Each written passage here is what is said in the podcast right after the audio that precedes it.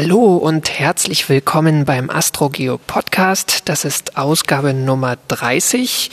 Nach langer Zeit mal wieder eine Ausgabe. Und ich knüpfe dennoch trotz des langen Zeitraums an die letzte Episode an, wo ich mich mit Matthias Maurer unterhalten habe, also einem Astronauten, der noch nie im All war. Und in dieser Linie freue ich mich heute mit Christiane Heinecke unterhalten zu können. Erstmal hallo. Hallo. Ähm, ja, es geht nämlich heute auch um einen Aspekt ähm, des Astronautendaseins, kann man vielleicht sagen. Du hast dich mit ähm, Mars-Analog-Studien befasst. Was, was ist das genau?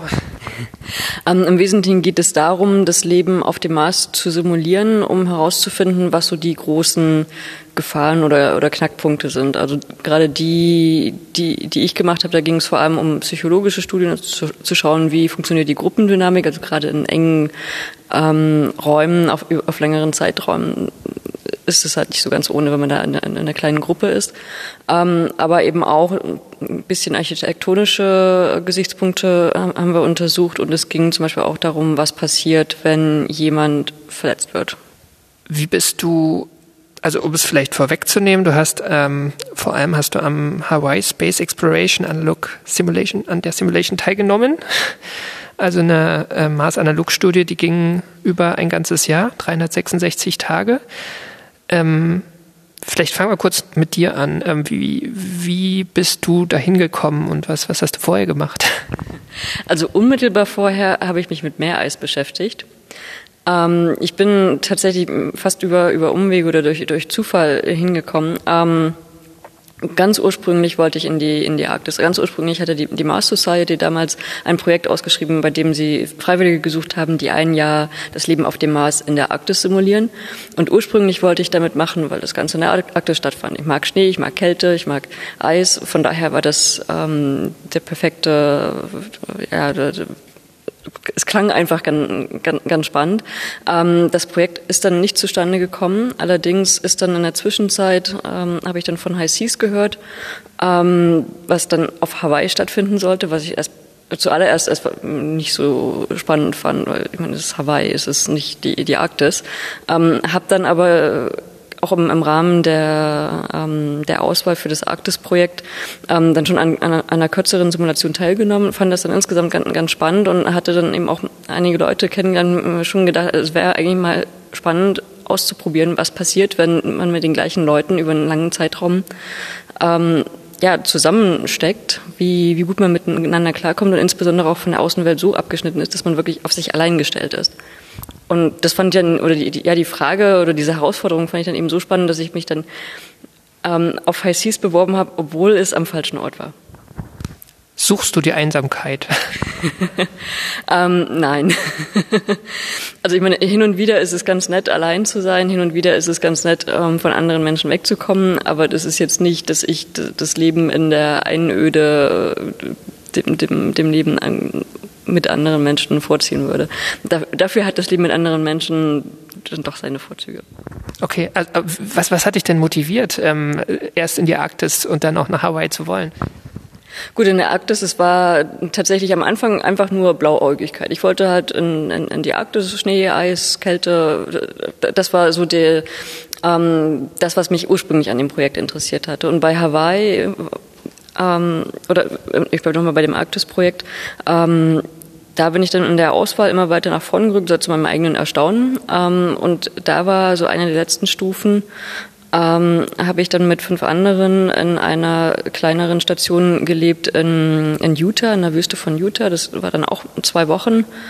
Das, das, das war noch vor Hawaii. Genau, das war vor Hawaii.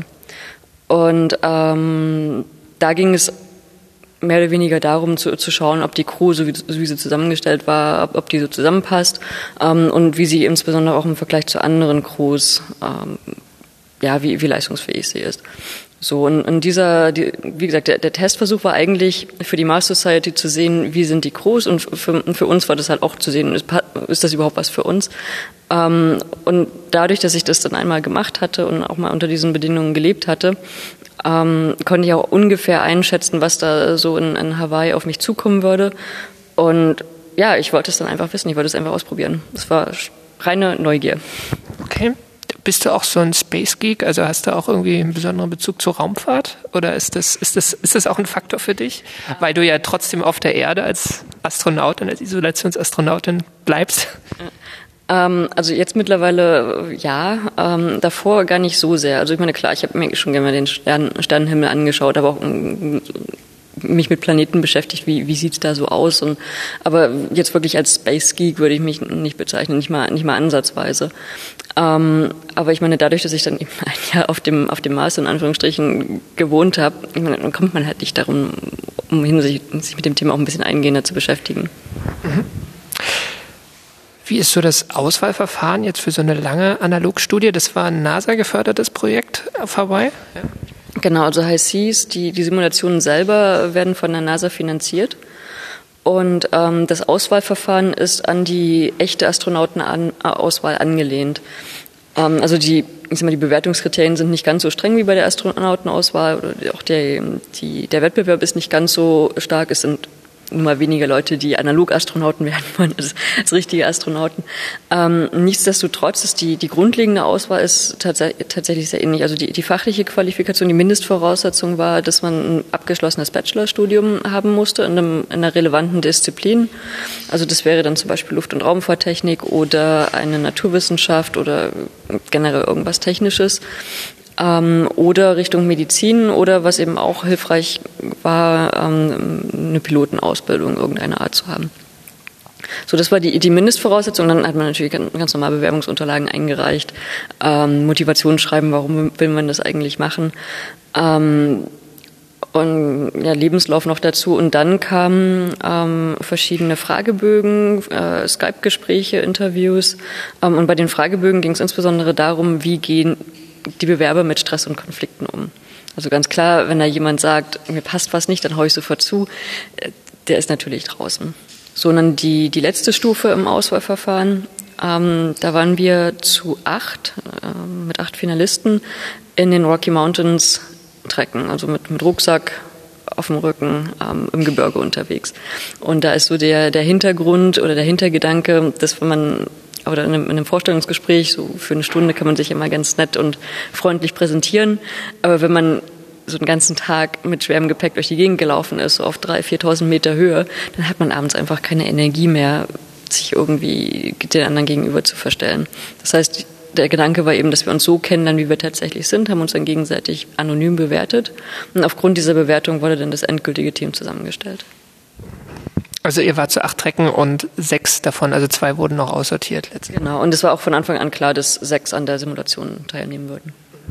Und also was ich gehört habe bei Astronauten-Auswahlverfahren, da spielen dann auch sowas wie ähm, räumliches Vorstellungsvermögen, Kopfrechenfähigkeiten, das wurde auch alles abgeprüft. Das war also bei den, bei den Fragebögen schon am Anfang, also es ging ähm, um Stress und Konflikte, aber es ging eben auch um kognitive Leistungsfähigkeit. Also wir haben, oder ich habe dann auch Rechenaufgaben unter Zeitdruck gelöst.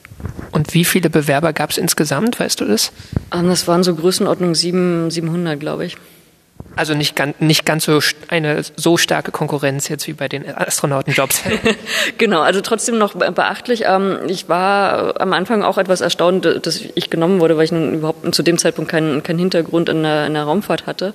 Was hast du denn vorher gemacht? Das wollte ich noch mal fragen. Also ich bin von Haus aus, also ich habe Physik studiert, ähm, technische Physik im Bachelor und dann Geophysik im Master und habe dann in den Ingenieurwissenschaften promoviert und wie gesagt nicht mit der Raumfahrt verwandt. Ähm, bei der Auswahl oder hinterher hat mir dann die Studienleiterin aber erzählt, genau das war aber einer, ein, ähm, ein Pluspunkt, ähm, einfach weil die Crew, das hatten sich sehr viele Luft- und Raumfahrttechniker beworben und ich, man kann aber die Crew nicht nur aus Luft- und Raumfahrtingenieuren zusammensetzen, sondern man braucht eine gewisse fachliche Diversität und deshalb war jeder Bewerber, der nicht Luft- und Raumfahrttechnik studiert hatte und trotzdem die Mindestanforderungen natürlich erfüllt hat, ähm, war eben willkommen. Spielte Diversität da auch eine Rolle? Also Männer-Frauen-Verteilung? Das sicherlich auch. Also ich meine, bei den Finalisten waren wir ähm, schon vier Frauen, vier Männer. Also das war schon klar, es würde keine ähm, gleichgeschlechtliche Crew sein. Ähm, war auch gut. Also ich meine, ob das jetzt zwei Frauen plus vier Männer oder umgekehrt oder ob das jetzt drei plus drei ist, das ist eigentlich aus meiner Sicht völlig egal. Was man nicht machen sollte, ist eine Frau, fünf Männer oder ein Mann, fünf Frauen. Okay, ähm, vielleicht fangen wir einfach an, so mit, mit deinen anfänglichen Erfahrungen. Also wo, wo, wo seid ihr da gewesen? Wo seid ihr hingebracht worden? ähm, also als wir, als wir, als wir angekommen sind, waren wir erst ähm, zuallererst so, so richtig einer, auf, einer, auf einer Ranch auf Hawaii untergebracht, so mitten im Dschungel gefühlt. Also ganz so dicht war, war das Gewächs nicht, aber es war schon sehr grün, sehr feucht, sehr warm. Ähm, so überhaupt nicht nach meinem Geschmack. ähm, wir sind dann aber recht schnell ähm, zum, zum Habitat hochgefahren. Das steht ja auf zweieinhalbtausend Meter Höhe inmitten von Vulkanenlandschaft. Also da ist kein ähm, Grün in, in Sichtweite oder ja, in, in unmittelbarer Nähe praktisch keine Vegetation. Und ich glaube, wir waren auch an einem der wenigen Orte, von denen aus man das Meer nicht sehen konnte. Ähm, also wir, oder dieses Habitat ist tatsächlich von einer kargen, trockenen Vulkanlandschaft umgeben, so, so rotes Gestein, braunes Gestein, schwarz, ähm, alle, alle möglichen Farben, ja, fast schon tatsächlich sah wie, wie eine Marslandschaft aus. Also der Rot hat definitiv, definitiv dominiert. Ähm, ich fand es natürlich unglaublich schön. Andere Leute würden sagen, ja, es ist, ja, es ist karg, es ist langweilig. Ähm, also, ich meine, man muss sich natürlich auf die, auf die Landschaft dann auch einlassen. Ähm, aber eben vom, von der, vom, vom Ort, wo dieses Habitat steht, passt das, ähm, es, es, sieht eben einfach aus wie, wie auf dem Mars. Ähm, Genau, und dann sind wir da hingefahren, hatten dann eine gewisse Einweisung, wie funktioniert das Habitat, wie funktionieren die einzelnen Systeme. Wir waren dann noch an verschiedenen anderen Stellen, also zum Beispiel auf Hawaii gibt es dann verschiedene Nationalparks und äh, wir waren dann im Volcanoes National Park, haben uns hatten dort eine, geologische Führung und dann insbesondere auch mit, mit Geologen eine Führung über durch ähm, Vulkangestein ähm, also zum einen ging es dann darum, einfach ein bisschen Gefühl für geologische Arbeit zu bekommen, aber auf der anderen Seite ähm, ganz banal einfach zu lernen, auf Lava zu laufen. Das ist nicht so einfach. Das kann ja, ich meine, man muss, man muss insbesondere wissen, was für Gefahren dort, dort lauern können. Ich meine, manche sind recht offensichtlich. Also ganz grob, es gibt so zwei ähm, verschiedene Lavasorten. Es gibt sicherlich auch Zwischenformen, aber so die beiden Extreme auf Hawaii sind einmal Pahoehoe-Lava, die ist relativ glatt. Ähm, es ist mehr oder weniger eine zusammenhängende Gesteinsfläche. Wenn, wenn, die Lava, wenn das Gestein schon ein bisschen älter ist, dann ist es vielleicht schon bröckelig, aber insgesamt ist es eigentlich eine mehr oder weniger geschlossene Decke. Ähm, also man kann sich das auch teilweise wie so ein Handtuch vorstellen, das ausgebreitet ist und so ein bisschen zusammengeschoben. Und das, das hat dann, wirft dann so Wellen auf.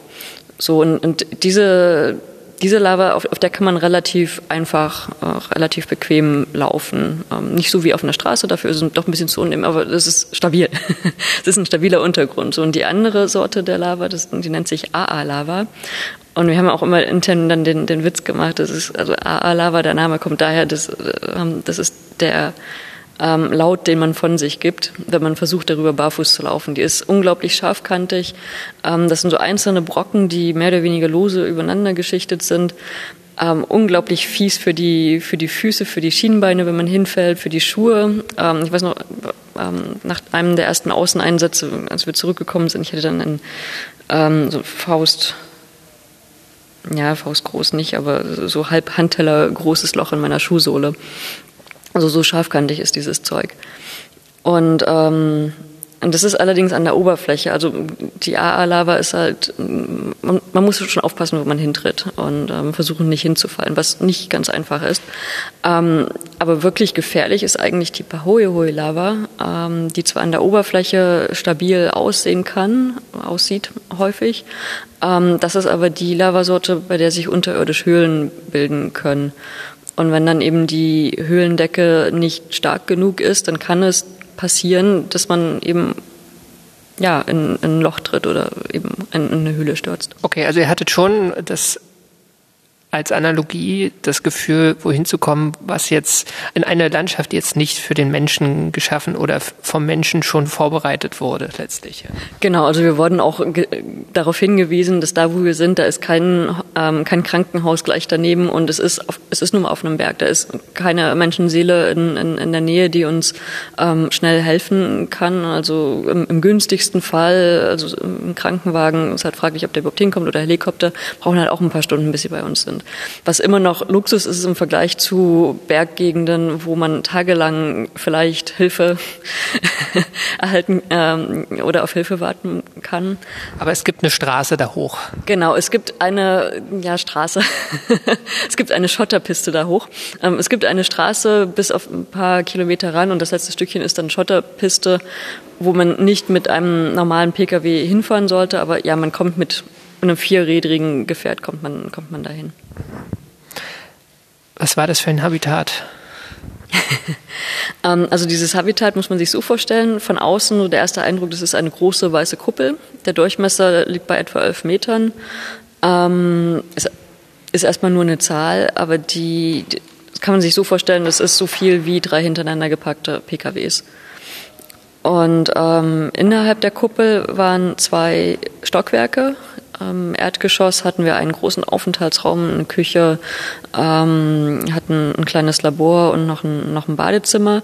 Und dann das Obergeschoss war nochmal ein Badezimmer und da waren dann unsere sechs Schlafquartiere. Also jedes Crewmitglied hatte sein eigenes Zimmer.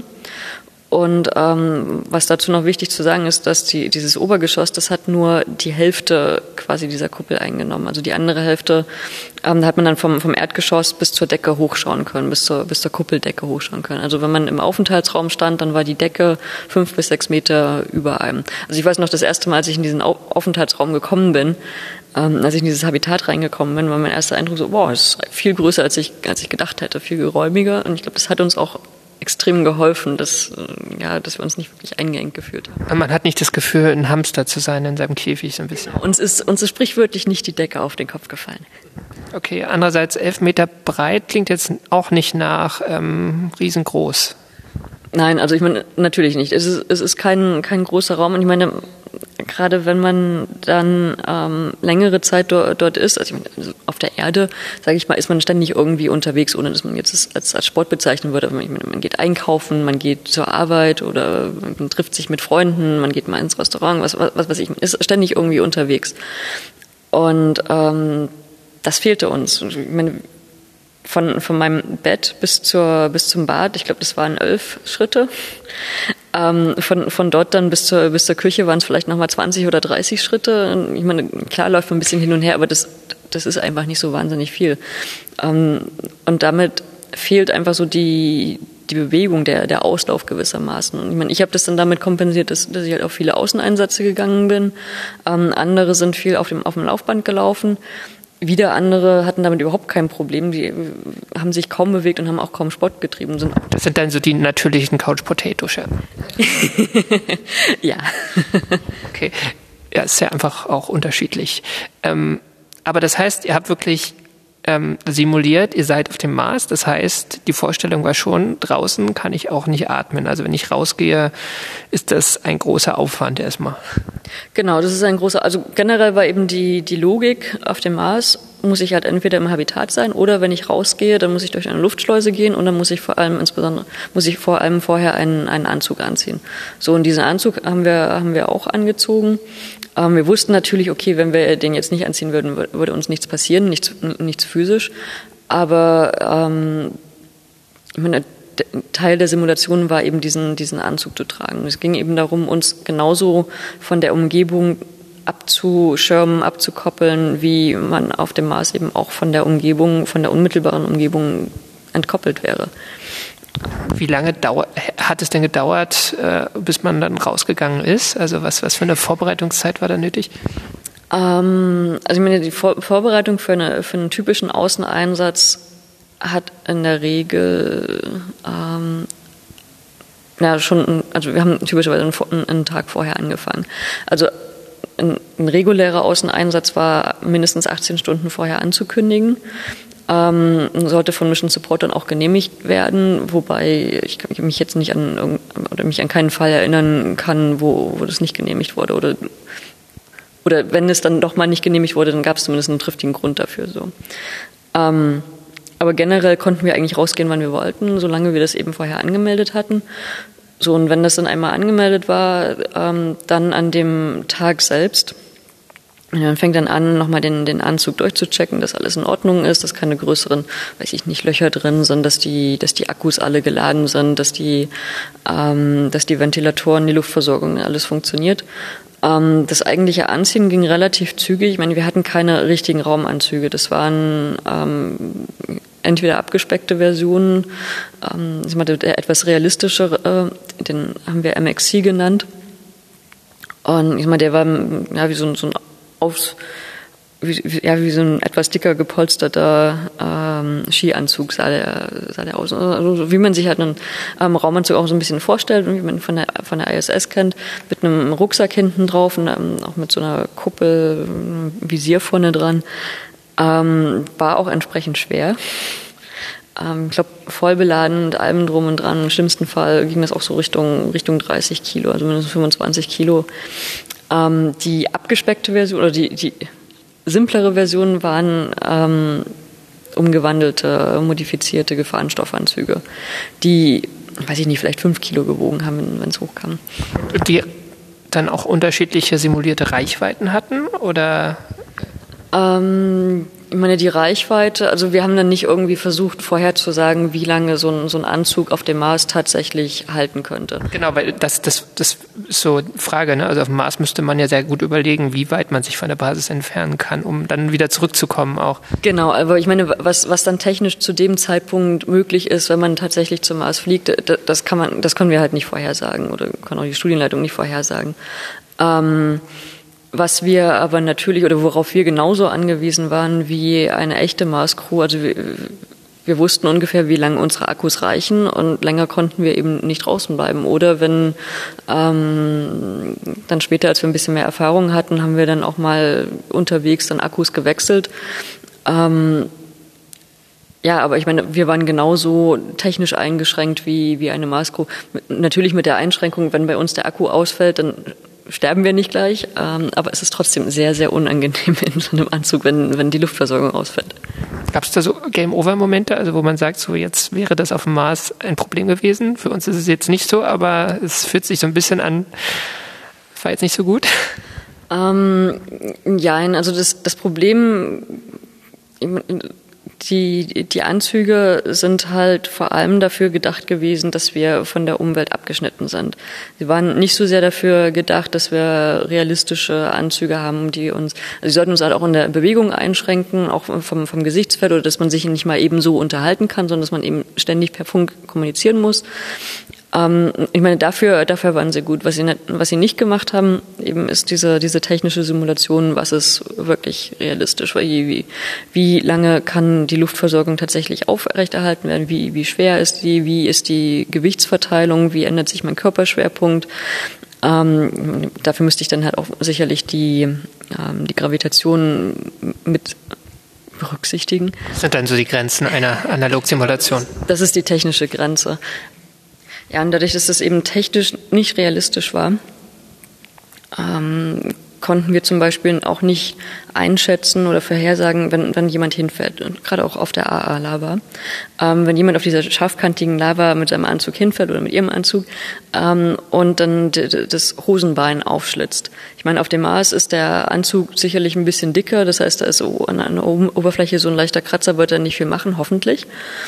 Ähm, bei uns ging das teilweise auch komplett durch den, durch den Stoff dann durch. Ich meine, das war zwar sehr derber Stoff, aber es ist in, auch mit der Zeit wird, wird, wird es natürlich auch abgenutzt. Ähm, aber ich meine, wenn jemand hingefallen ist und sich einen, einen Riss im Anzug oder einen Schnitt im Anzug zugezogen hat, dann konnten wir halt nicht einschätzen, wäre das jetzt auf dem Mars lebensbedrohlich? Würde man jetzt die Luft aus dem Anzug verlieren und mit welcher Rate? Oder wäre das so ein Fall von, naja, entweder kann man das noch draußen, während man unterwegs ist, reparieren. Also man sollte sowieso ein Anzugreparaturkit mit dabei haben. Ähm, aber ja, genau. Also das, das konnten wir halt nicht abschätzen. Und deshalb haben wir, sind wir davon ausgegangen, okay, entweder hätten wir was dabei. Ich meine, wir haben dann auch irgendwann oder relativ bald angefangen, Duct Tape mit rauszunehmen und haben dann eben mit diesem Duct Tape den, den Anzug repariert, in Anführungsstrichen. Damit kann man ja sogar die ISS reparieren, wie wir jetzt wissen. Ja. ja. Okay.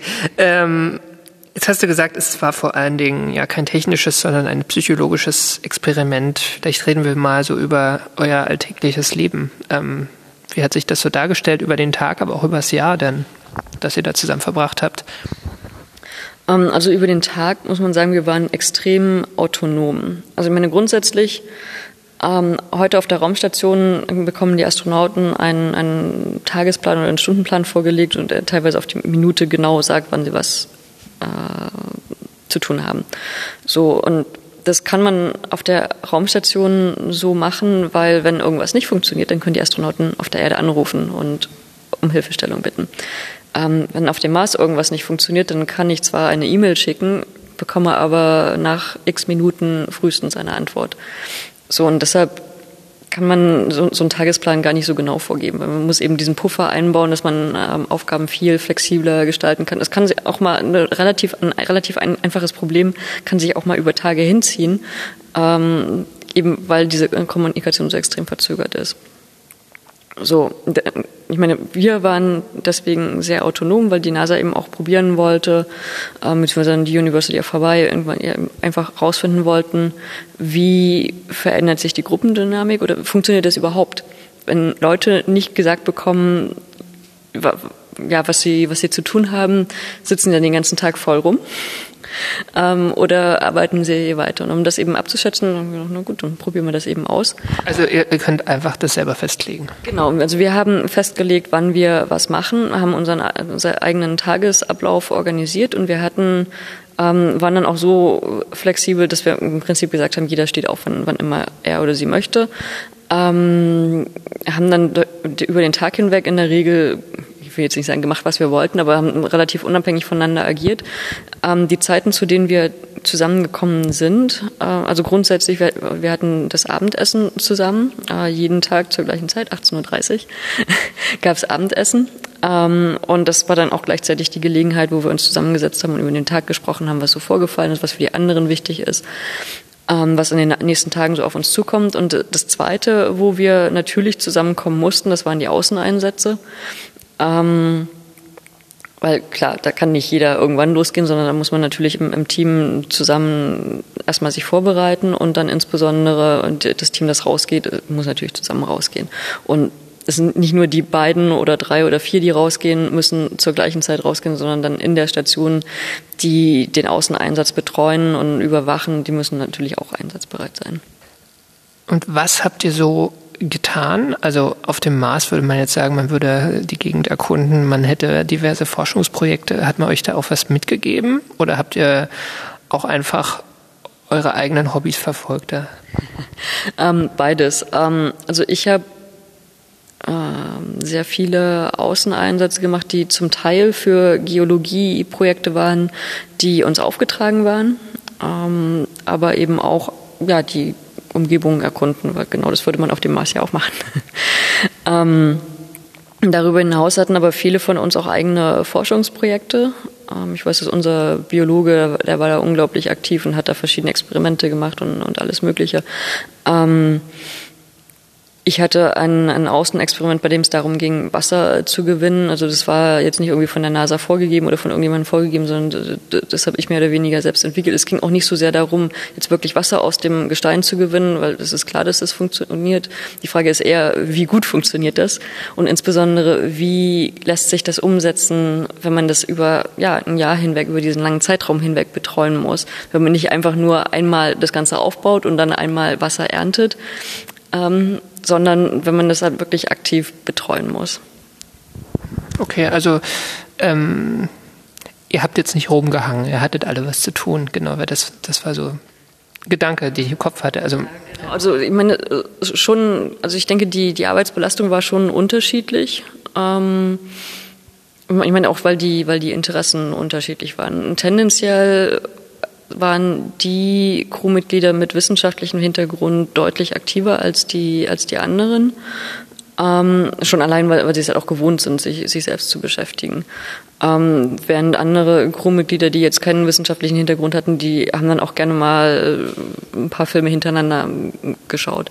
Das ist ja auch eine psychologische Frage. Also was, was tut der Mensch, wenn man ihn sozusagen in einem isolierten Bereich allein lässt? Ähm, also man kennt das ja selber auch, wenn man mal irgendwie lange Zeit im Urlaub irgendwie weil draußen noch Regenwetter ist, irgendwie drin rumhängen muss. Also ähm, ist euch diesbezüglich auch die Decke auf den Kopf gefallen oder war das im Großen und Ganzen ähm, nicht langweilig? Ja. Vor allem immer mit den gleichen Leuten. ähm, nein, also langweilig, also mir war definitiv nicht langweilig, im Gegenteil. Ich hatte eher äh, fast schon zu viel zu tun. Ähm, und ich weiß noch, am, am, Ende, so in den letzten zwei, drei Wochen, dachte ich häufig, dass oh, jetzt noch eine Woche hinten dranhängen wäre eigentlich schon ganz cool. Dann können die noch ein paar Sachen abschließen oder Stressfeier abschließen. Also der Stress ist weg vom, vom normalen Leben. Ja, Nein, so kann man das definitiv nicht sagen. es ist, an, es ist ähm, anderer Stress. Was, was natürlich wegfällt, ist, dass man nicht im Stau steht, wenn man zur Arbeit möchte. Man, ähm, es klingelt kein Telefon. Ähm, und es hat auch, ich will nicht sagen, was Beruhigendes, aber es gibt einfach eine gewisse Übersicht, wenn man genau weiß, wer sich gerade wo aufhält. Und wenn, wenn man halt wirklich nur eine Handvoll von Leuten ähm, im Auge behalten muss oder kann, wie auch immer. Also ich meine, selbst wenn ich nicht genau drüber nachgedacht habe, wenn, wenn ich irgendwo gesessen habe, dann wusste ich eigentlich immer, wer gerade wo ist. Ähm, das war auch akustisch nicht zu vermeiden. ähm, und ich, weiß noch, am, Anfang war, war das sehr irritierend, wir sind hingekommen, so in den ersten Tagen, ähm, gerade wenn es darum geht, äh, sich zusammenzusetzen, zu treffen und wenn man sich überlegt, sind jetzt alle da und dann habe ich halt durchgezählt. Ja, es sind fünf da, also außer mir fünf, noch fünf Leute, aber irgendwie, das sieht so wenig aus. Und ja, aber fünf, fünf ist die richtige Zahl, es müssen fünf sein. Ähm, ja, aber irgendwann gewöhnt man sich halt dran. Wie gesagt, man hat, hat man irgendwie den, so den, den Überblick, wo, wo jeder ist. Das, das war etwas, woran ich mich hinterher dann wieder gewöhnen musste, dass einfach ganz viele Leute um mich herum sind und ich habe keine Ahnung, wo sie herkommen, wohin sie gehen, was sie vorhaben. Und das ist schon eine sehr enge Community oder Gemeinschaft in diesem Habitat, eben weil jeder genau weiß, was die anderen machen. Man spricht ja auch so über den, über den Tagesplan, was die, was die Leute so vorhaben. Ich meine jetzt nicht im Detail, genau auf die Minute, aber ich weiß, ähm, okay, es steht irgendein Medienprojekt an, das heißt, die Crewjournalistin wird wahrscheinlich mit ihrer Kamera irgendwie rumlaufen. Ähm, oder der Biologe hat erzählt, dass er irgendwelche Pflanzen aussehen möchte. Das heißt, er wird wahrscheinlich das Biologielabor mal wieder belegen. Das heißt, meine Wassermessungen werde ich irgendwo anders, ja, nicht irgendwo anders, aber zeitlich mit ihm koordinieren müssen. Und es kann, oder es ist selten vorgekommen, dass was Unvorhergesehenes noch mit dazwischen gekommen ist. Es kam zwar von außen dann gelegentlich mal E-Mails, dass irgendjemand was Dringendes wollte, aber dringend von der Erde heißt halt, wenn, wenn eine E-Mail gekommen ist, die war dann schon 20 Minuten unterwegs gewesen, ähm, ist dann nochmal in die andere Richtung 20 Minuten unterwegs. Also so dringend kann es nicht sein und dann, also ich habe mich dann nicht weiter davon unter Druck setzen lassen. Das ist eben so eine sehr überschaubare Tagesplanung. Die anderen fünf waren jetzt eigentlich Kollegen, kann man sagen, oder? Also es war ja letztlich wie ein sehr ausgedehnter Arbeitseinsatz. So mit, mit Kollegen ist es ja so, man kann es sich in der Regel nicht aussuchen. Ähm, und man kann aber abends immer nach Hause gehen. So, jetzt habt ihr das ein Jahr lang sozusagen ohne diese entlastenden Momente gemacht. Seid ihr denn gut klargekommen? Also wart ihr dann auch Freunde am Ende oder gerade nicht? ähm, ich sag mal so, ich bin, ich bin noch mit dreien sehr eng befreundet. Ähm, grundsätzlich ist es natürlich so, wenn, wenn ich mit denselben Leuten immer zusammen bin und ähm, genau, wenn, wenn halt doch mal so, so äh, bestimmte Reibungspunkte entstehen ähm, und man davon keinen, keinen Abstand gewinnen kann, dann auf die Dauer übt das Stress aus. Und ähm, dieser, dieser Stress ist nicht zu unterschätzen. Also ich meine, natürlich wurden wir auch vorher gewarnt, ja, das, ist, das wird eine, eine unglaubliche Stressbelastung. Aber ja, kann man sich halt nicht so wahnsinnig viel darunter vorstellen. Aber ich meine, wenn man in, in die Geschichte zurückschaut, so Polarexpeditionen, ich meine, es gibt ja so einige Geschichten, wo Leute nicht nur wegen der Umweltbedingungen umgekommen sind. Oder Stichwort Meuterei ist vom Prinzip her das gleiche Problem. Eine, eine eine Gruppe, die nicht allzu groß ist. Meine gut, Schiffscrews sind jetzt ein bisschen größer als unsere sechsköpfige Crews in der Regel. Ähm, aber nichtsdestotrotz ist es halt eine, eine überschaubare Gruppe, die über einen längeren Zeitraum, über mehrere Monate, teilweise Jahre hinweg ja, eingeschlossen sind, ähm, teilweise auch mit noch, unter deutlich größeren Gefahren als wir mit unserem auf, auf unserem.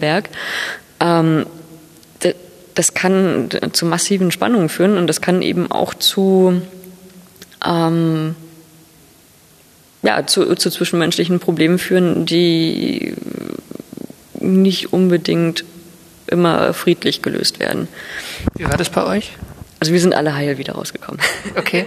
Also es gab mit Sicherheit Konflikte. Die Frage ist, wie habt ihr sie gelöst? genau, also es gab natürlich gab es Konflikte. Ähm, bei uns, also grundsätzlich unser Vorteil war, also gegenüber Arbeitskollegen, die, die man sich tatsächlich nicht aussuchen kann, ähm, unser großer Vorteil war, dass wir von vornherein wussten, erstens, wir müssen das irgendwie zusammen miteinander überstehen. Ähm, zweitens, wir wollen das auch überstehen. Ähm, und drittens, wir hatten wir hatten, also zum einen hatten wir von, von außen das Training bekommen, zum anderen haben wir auch darüber gesprochen. Ähm, und wir hatten die gleiche Einstellung dazu, wie wir mit Kon Konflikten umgehen. Also, dass wenn, ich weiß nicht, also wir hatten, wir hatten zum Beispiel einen Crewmitglied, der hat am Anfang häufiger die Kaffeetasse rumstehen lassen. Und das ist uns ähm, relativ schnell ziemlich auf den Senkel gegangen. Und irgendwann haben wir das einfach angesprochen, versucht, das einfach nur sachlich, so sachlich wie möglich zu sagen, hier, deine Kaffeetasse stört uns. Und ähm, der hat das natürlich nicht aus, aus böser Absicht gemacht, sondern ein, weil er es halt einfach gedankenlos irgendwo hingestellt und vergessen. So, und dadurch, dass wir ihm das halt nur oder rein, rein sachlich gesagt haben, hat er dann, und, ja, er hat dann eben geantwortet, okay, ähm, ich versuche mal darauf zu achten. Also wenn, wenn, wenn ihr mir das sagt, wird das wohl stimmen, hat dann eben bewusst auch darauf geachtet, okay, danach stand gelegentlich hin und wieder hier und da doch mal noch eine Kaffeetasse rum, aber es war eben deutlich verbessert. Und ich glaube, so dieses Gegen und Nehmen gegenseitig und die, auch diese, diese Toleranz gegen, gegenüber den, den anderen, dass man auf der einen Seite, dass man das überhaupt erstmal sachlich rüberbringt und nicht gleich äh, jemanden runtermacht oder du mit einer dämlichen Kaffeetasse, ähm, sondern dass man das zum einen sachlich rüberbringt, zum anderen aber Kritik auch nicht einfach nur von sich weiß, sondern sagt, okay, ähm, wenn ihr das anspricht, dann muss es euch auch stören und damit wir noch weiterhin friedlich miteinander klarkommen können, ähm, werde ich mal versuchen, eure Kritik zu berücksichtigen. Und diese, diese Herangehensweise, diese Einstellung, die hat extrem geholfen, solche Konflikte überhaupt auf sachlicher Ebene angehen zu können. Und so haben wir das eigentlich das, das ganze Jahr mit, mit allen Konflikten, die irgendwie aufgekommen sind, gemacht, wenn, wenn es irgendwas war. Also entweder haben das die zwei Leute, die es betroffen hat, ähm, direkt miteinander geklärt unter vier Augen oder wenn es die ganze Crew betroffen hat, dann auch mal eben in, in einem Gruppengespräch. Abends beim Abendessen? Zum Beispiel abends beim Abendessen. Und in ganz, in ganz dringenden Fällen haben wir uns dann eben auch mal mitten am Tag zusammengefunden. Gab es auch Koalitionen, also so auch so wechselnde Koalitionen, was weiß ich, Männlein gegen Weiblein oder, oder Naturwissenschaftler gegen Nicht-Naturwissenschaftler oder sowas? Also ihr hattet ja auch eine Kommandantin, also das vielleicht auch damit verbunden, so nach eine Frage nach Hierarchien. Gab es sowas? Ähm, ja, also wir hatten eine Kommandantin, ähm, wobei wir wichtige Entscheidungen grundsätzlich zusammen getroffen haben. Also nicht demokratisch, sondern schon so, dass jeder, ähm, also es war keine Mehrheitsentscheidung, sondern es musste wirklich jeder ähm, Entscheidungen zustimmen können, können, ohne massive Bauchschmerzen zu haben. Ich meine, es ist insofern auch wichtig, wenn, wenn, wenn nur einer sagt, dass, okay, das, was wir gerade entschieden haben, könnte ein Sicherheitsproblem sein, dann ist es egal, ob das nur einer sagt oder ob das alle sagen, es, es muss berücksichtigt werden. Bei kritischen Fragen muss es einen Konsens geben eigentlich. genau, bei wichtigen Fragen, die zu, auch, auch die, die zu Frust führen können, weil es bringt nichts, einzelne Crewmitglieder zu frustrieren. Ähm, das fällt einem später irgendwann auf die Füße. Ähm, nur bei, bei schnellen Entscheidungen, was, ja klar, wenn, wenn es wichtig ist, schnell äh, voranzukommen, dann hat die Kommandantin auch mal gesagt, hier, du machst das, du machst das und, und los geht's. Aber generell Entscheidungen haben wir als, als Team getroffen. So, jetzt habe ich aber die eigentliche Frage vergessen. Ähm, die Frage nach Koalitionen, genau. ähm, also ja, es haben, haben sich Gruppen gebildet, allerdings ähm, das war definitiv nicht nach Geschlechtern sortiert und es war auch nicht nach ähm, weiß ich nicht, Kontinenten oder Kulten, nach, nach Ländergrenzen sortiert. Also ähm, manchmal war es so, dass es dass sich Gruppen relativ spontan gefunden haben, aber tendenziell hatten wir so eine, so eine zwei plus vier Spaltung fast, ähm, die mehr oder weniger darauf beruhte, dass wir grundsätzlich unterschiedliche Einstellungen zur, zur Mission hatten. Ähm, also so ein, ein großer Aspekt, der, der, dabei oder ja, der dabei zutage getreten ist, also eine unterschiedliche Einstellung zur Sicherheit. Wie gehe ich mit Risiken um? Da war die eine Seite, die gesagt hat, naja, wenn wir zum Mars fliegen, dann will man den Planeten natürlich auch erkunden, sonst bringt das Ganze irgendwie nichts. Ähm, ja, okay, es ist nicht ganz ungefährlich, auf der Lava herumzulaufen, aber ich meine, wir wussten vorher, worauf wir uns einlassen und ich meine, man lernt ja mit der Zeit auch auf der Lava zu laufen. Man lernt auch zu erkennen, ist die Lava unter mir jetzt einigermaßen stabil oder ist die brüchig und ich sollte sie eher vermeiden. Also man gewinnt da schon ein gewisses Auge für mit Übungen. So, und dann gab es aber eben die andere Seite, die gesagt hat, ähm, man würde halt kein, oder die NASA würde kein unnötiges Risiko eingehen, wenn Astronauten einmal dort sind. Ähm, wenn das wenn man merkt, dass es zu unsicher ist, nach draußen zu gehen, dann dürften die Astronauten nicht mehr nach draußen gehen. Dann war eben so dieser, also es war so, so ein Aspekt. Und generell war das aber, so die einen waren risikofreudiger, weiß ich nicht, oder eher bereit, auch mal ein Risiko einzugehen, ähm, während die anderen doch schon eher auch sehr ja, risikobewusst waren und teilweise auch nach Risiken ähm, sich bewusst damit beschäftigt haben, was können jetzt hier für Risiken auftreten. Was auf der einen Seite vielleicht nicht ganz dumm ist, auf der anderen Seite auch zu solchen ähm, Situationen geführt hat, dass, dass wir dann ähm, ja, wenn, wenn man jetzt mit einer, mit einem, mit einer Bohrmaschine eine, eine Schraube in, in Holz dreht, sollte man da jetzt eine Schutzbrille tragen oder eher nicht? Und sowas überlegt man sich einfach viel genauer, wenn man da draußen ist, als wenn man es zu Hause macht. Ja. Ja, ich meine, der, der Hintergrund ist einfach, wenn, es ist zwar recht unwahrscheinlich, dass, dass etwas passiert, ähm, aber auf der anderen Seite, wenn etwas passiert, also es bekommt jemand einen Holzsplitter ins Auge, ähm, dann kann man nicht mal eben ins Krankenhaus fahren. Das war, das war so der Hintergrund der, der Risiko oder der, der Bedenken. Ähm, auf der anderen Seite ist natürlich jemand, der ähm, ja, ein Komik, ich, ich würde sagen, die ist ähm, die hat schon eine Kettensäge in der Hand gehabt, als sie noch in der Wiege lag. Wenn man halt mit Werkzeug groß geworden ist, dann, dann macht man sich über sowas einfach keine Gedanken. Und dann ist es natürlich schwer, da einen Konsens, Konsens zu finden. Mhm. Du beschäftigst dich ja heute auch mit der Konzeption von Habitaten. Ähm, was hast du denn jetzt auf Hawaii gelernt dafür, was du jetzt machst? Also zum einen hatte ich natürlich ein ganzes Jahr Zeit, mir dieses Simulationshabitat anzuschauen und festzustellen oder die, die Punkte zu identifizieren, die, die dazu führen, dass das Ding nicht, nicht einsatzfähig ist. Ich meine, es ist auch nie dafür gedacht gewesen, dass man das irgendwann mal kopieren und auf den Mars stellen können. Also das muss man natürlich von weg sein. Das war für psychologische Studien konzipiert. Ähm, aber nichtsdestotrotz ich meine, rein von der, von der Architektur her ist es ein denkbar ungünstiges Design. Also zum Beispiel, dass es einfach eine einzelne Kuppel ist, die in der Landschaft steht. Wenn irgendwo ein Feuer ausbricht auf der Erde, wenn ein Feuer ist, renne ich nach draußen. Auf dem Mond oder auf, der, auf dem Mars sollte ich eher nicht nach draußen laufen. Das heißt, ich muss irgendwie dafür sorgen, dass mein Habitat aus verschiedenen Modulen besteht. Das heißt, wenn ein Modul ein Feuer, in einem Modul ein Feuer ausbricht, dann kann ich mich in ein anderes retten. Also das war auch unrealistisch in dem Film der Marsianer. Da war es ja auch, glaube ich, eine große Kuppel. Hat ja auch zu Problemen geführt. ähm, ja, das, das, das sind so Punkte. Und ich meine, das, das ist halt auch was, wo man nicht einfach nur ein bisschen nachbessern kann, irgendwie Materialien austauschen oder ein bisschen dran rumschustern, sondern was man halt grundsätzlich nochmal neu überdenken muss. Oder dass das Ganze nicht mal ähm, nicht luftdicht war. Ich meine, wir, gut, wir haben die Umgebungsluft geatmet. Ähm, also wir hatten vom Prinzip her einen Ventilator, der die Außenluft ins Innere des Habitats gepustet hat. Ähm, aber damit gehe ich halt auch ganz anders mit den, ähm, weiß ich nicht, mit Chemikalien zum Beispiel oder mit Gerüchen oder sonst was im Habitat um, weil wenn ich weiß, früher oder später landet die Luft sowieso wieder draußen, dann ist es absolut kein Problem, wenn ich ähm, weiß ich nicht, jetzt bei offener Tür meinetwegen die, die Toilette reinige.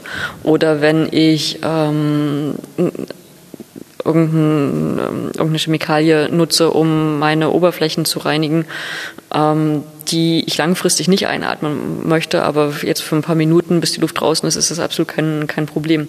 Und deshalb ist es halt eine ganz andere Arbeitsweise dann auch. Oder beim, beim Wasser ist es ähnlich. Macht natürlich einen Unterschied, ob ich weiß, okay, das Wasser geht sowieso raus und ist dann verdunstet und, und ist weg, oder ob ich weiß, ja, das Wasser wird wieder aufbereitet und mein Wiederaufbereitungssystem kann halt nur bestimmte Sachen vertragen. Ähm, dann gehe ich ganz einfach anders mit meinen Ressourcen, mit meinen, ja, mit, ja, mit meinen Systemen um. Also das wäre für, für zukünftige Analogstudien interessant, einfach zu sagen, ähm, das ist, sind tatsächlich psychologische Effekte, die dabei vielleicht auch noch berücksichtigt werden müssten. Ja, wobei, ich meine, psychologische Studien, es kommt immer darauf an, was man genau untersuchen möchte. Um die Gruppendynamik an sich zu untersuchen und zu schauen, worauf muss ich achten, wenn ich eine Crew zusammenstelle. Ich glaube, dann das, sind das vernachlässige. Gerüche spielen eine bestimmte Rolle, oder? Ja, aber ich meine, es, letztendlich, es läuft wieder auf, auf gegenseitige Rücksichtnahme hinaus. Und ich meine, wenn, wenn die Crew grundsätzlich nicht miteinander funktioniert, dann ist der, der, der Geruch vielleicht ein weiterer Tropfen, aber jetzt nicht der, ja, nicht, nicht der große See, der das fast, fast gefüllt hat. Okay. Und du hast jetzt nochmal an so einer kleineren, zweiwöchigen Analogstudie in Polen teilgenommen. Das war ein ganz anderer Fokus, oder? ähm, ja, also der, es, es ging bei dieser Simulation in Polen ging es darum zu schauen, was passiert, wenn ein Crewmitglied einen Unfall erleidet ähm, und entweder temporär oder eben dauerhaft körperlich behindert ist. In unserem Fall war das jemand, also wir hatten dann ein Crewmitglied, der hatte vor etwa zehn Jahren ähm, bei einer Explosion beide Augen und einen Großteil seiner, seiner Hände verloren. Und ich meine, gut, man muss, man muss, natürlich überlegen, ob sowas auf dem Mars dann behandelbar wäre, in, in dem Maße, wie das hier auf der Erde behandelt wurde. Ähm, aber nichtsdestotrotz ist er halt in seiner Bewegungsfreiheit, in seiner, in seiner Leistungsfähigkeit natürlich eingeschränkt. Er kann viele Sachen machen, von denen ich vorher auch gesagt hatte, das schafft er nie. Ähm, aber trotzdem ist es so, er braucht für vieles länger und er braucht bei, bei vielen Sachen Hilfe, wo, also irgendwas finden einfach irgendwas suchen, wo wir mal eben einen Blick drauf werfen und sehen das sofort und er muss halt mühsam tasten. Und ähm, genau, und, und es waren eben zwei Sachen, die wir damit rausfinden wollten. Zum einen ging es darum, wie ändert sich die Gruppendynamik, wie ändert sich die Leistungsfähigkeit der Gruppe, ähm, aber auch, wie muss das Habitat gestaltet sein, damit man solche Unfälle, solche oder Folgen eines Unfalls abfedern kann. Und ähm, ein ganz banales Beispiel, wir hatten eine Küche, ähm, hatten wir dann auch Geschirr in, auf, auf, Regalen verteilt und wir, ähm, ich sag mal, wir Sehenden haben das dann einfach irgendwo hingestellt. Wenn wir abgewaschen haben, haben wir das einfach irgendwo ins Regal gestellt. So, und für ihn war das aber, für, für unser blindes Crewmitglied war das aber ein, ein Graus dann zu finden, ähm, Teller zu finden oder Tassen zu finden, weil die jedes Mal an einer anderen Stelle waren. Und einfach, ich meine, die logische Antwort ist, ein Ordnungssystem zu schaffen, wo jedes, jedes Teil seinen angestammten Platz hat. Und ich meine, wenn man das aber extrapoliert, es ist ja heute auf der Raumstation auch schon ein Problem, Sachen zu finden. Und für jemanden, der sehen kann, ist es hier mal, weiß ich nicht, eine Minute gesucht, da mal eine Minute gesucht. Das fällt nicht weiter auf. Aber durch dieses blinde Crewmitglied ist uns halt aufgefallen, das muss massiv ver verbessert werden. Ähm, weil für ihn ist es natürlich ein riesen Zeitverlust. Das ist ja, das ist erstmal nur ein Zeitverlust, aber es hat halt nochmal deutlich gemacht, dass wir in der Summe aber eigentlich auch recht viel Zeit, unnötige Zeit verli verlieren. Okay, und das muss man einfach berücksichtigen, wenn man am Mars ist, jemand verletzt ist, dann kann es halt die ganze Operation letztlich verändern oder im schlimmsten Fall ähm, große Probleme verursachen. Ja, und ich meine auch nicht nur, nicht erst, wenn man auf dem Mars schon ist, sondern man kann eben auch schon vorher in der Architektur solche Fälle mit berücksichtigen. Also wir hatten bei High Seas zum Beispiel jemanden, ähm, die sich am, am, am Bein verletzt hatte. Und ich hatte ja gesagt, es sind, sind zwei Stockwerke, es sind zwei Geschosse.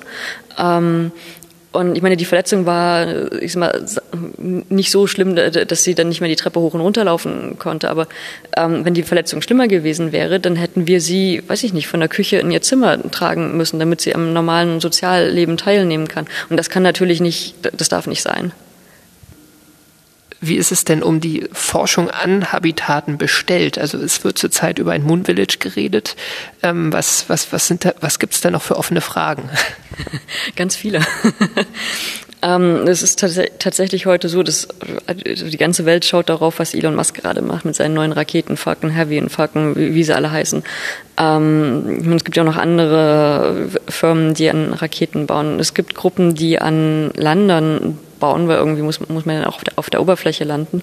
Ähm, aber es gibt im Moment keinen, keinen Ansatz für ein funktionsfähiges Habitat. Also es gibt ganz viele architektonische Konzepte, wunderschöne äh, Konzeptstudien, die oder Konzepte, die alle nicht funktionieren, die nicht einsatzfähig sind. Ähm, es gibt auch ein paar äh, Konzepte, die von Ingenieuren vor, vorge, äh, vorgelegt worden sind, ähm, in denen ich nicht wohnen wollen würde, weil sie einfach hässlich sind.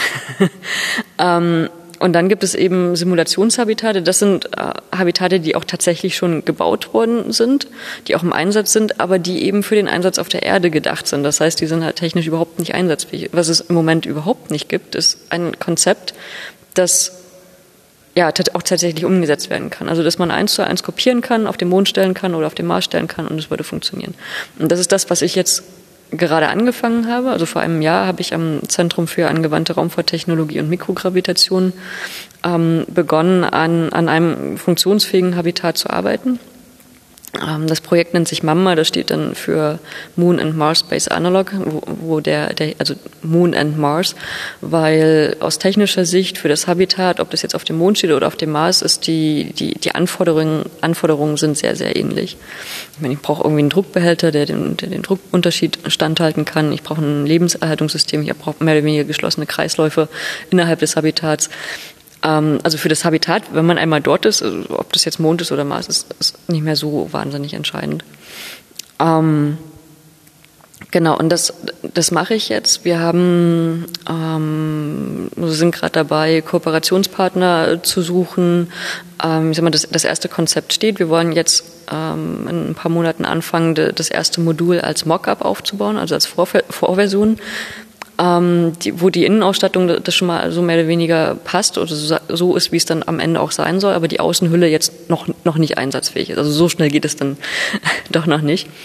Ähm, und ich meine, ich hatte ja eben schon gesagt, Kooperationspartner, also es ist klar, dass ein einzelnes Institut das nicht alleine stemmen kann, sondern wir sind auch darauf angewiesen, dass andere mit uns kooperieren. Ähm, ich meine, es macht jetzt zum Beispiel keinen Sinn, das hundertste Lebenserhaltungssystem zu entwickeln. Es also geht es euch da um technische oder um wohnliche Aspekte? Beides. Also vorrangig ähm, ist das Projekt technische Natur, weil es muss erstmal funktionieren. Das ist die Grundvoraussetzung. Aber es fließen eben auch architektonische Gesichtspunkte mit ein. Also in unserem Team sind sowohl Ingenieure als auch Architekten. Und insbesondere Architekten, die auch ähm, ein gewisses Ingenieurverständnis haben, also die einsehen, okay, ja, das kann man so nicht machen, weil das funktioniert einfach nicht.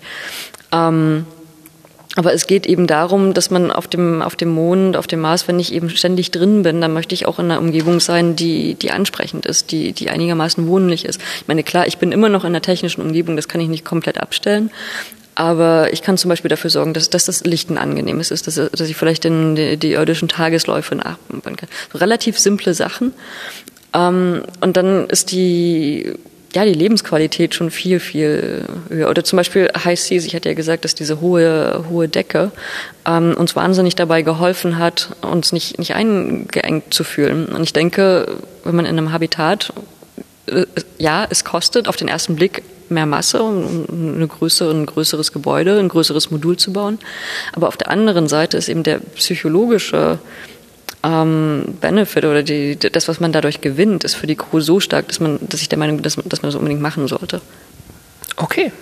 Dann danke ich dir. Ich glaube, wir machen hier, setzen hier einen Schlusspunkt, obwohl das Thema in äh, epischer Breite sicher auch noch weiter besprochen werden könnte. Vielleicht machen wir auch einfach mal nochmal einen zweiten Teil. ähm, Machst du noch mal eine Isolationsstudie? Also hast du, hättest du Lust drauf? Hast du was geplant? Also geplant habe ich nichts. Und ich meine, nach High Seas hatte ich jetzt auch nicht die, hatte ich nicht vor, noch mal an einer Isolationsstudie teilzunehmen oder einer Simulation. Ähm, aber auf der anderen Seite Icarus zum Beispiel, das, die, die Fragestellung fand ich so spannend und ich meine, es hatte halt noch vorher keiner gemacht, aber auf der anderen Seite, es ist etwas, was unbedingt berücksichtigt werden muss, weil es ist nur eine Frage der Zeit, bis sich jemand auf dem Mars verletzt oder auf dem Mond verletzt. Und ähm, deshalb habe ich gesagt, okay, ich bin dabei. Das heißt, wenn jetzt nochmal was total Spannendes vorbeikommt, würde ich jetzt nicht kategorisch, das würde ich halt nicht kategorisch ausschließen, habe aber jetzt konkret noch nichts geplant. Okay, dann danke ich dir und ich sage auch Tschüss und hoffentlich bis bald.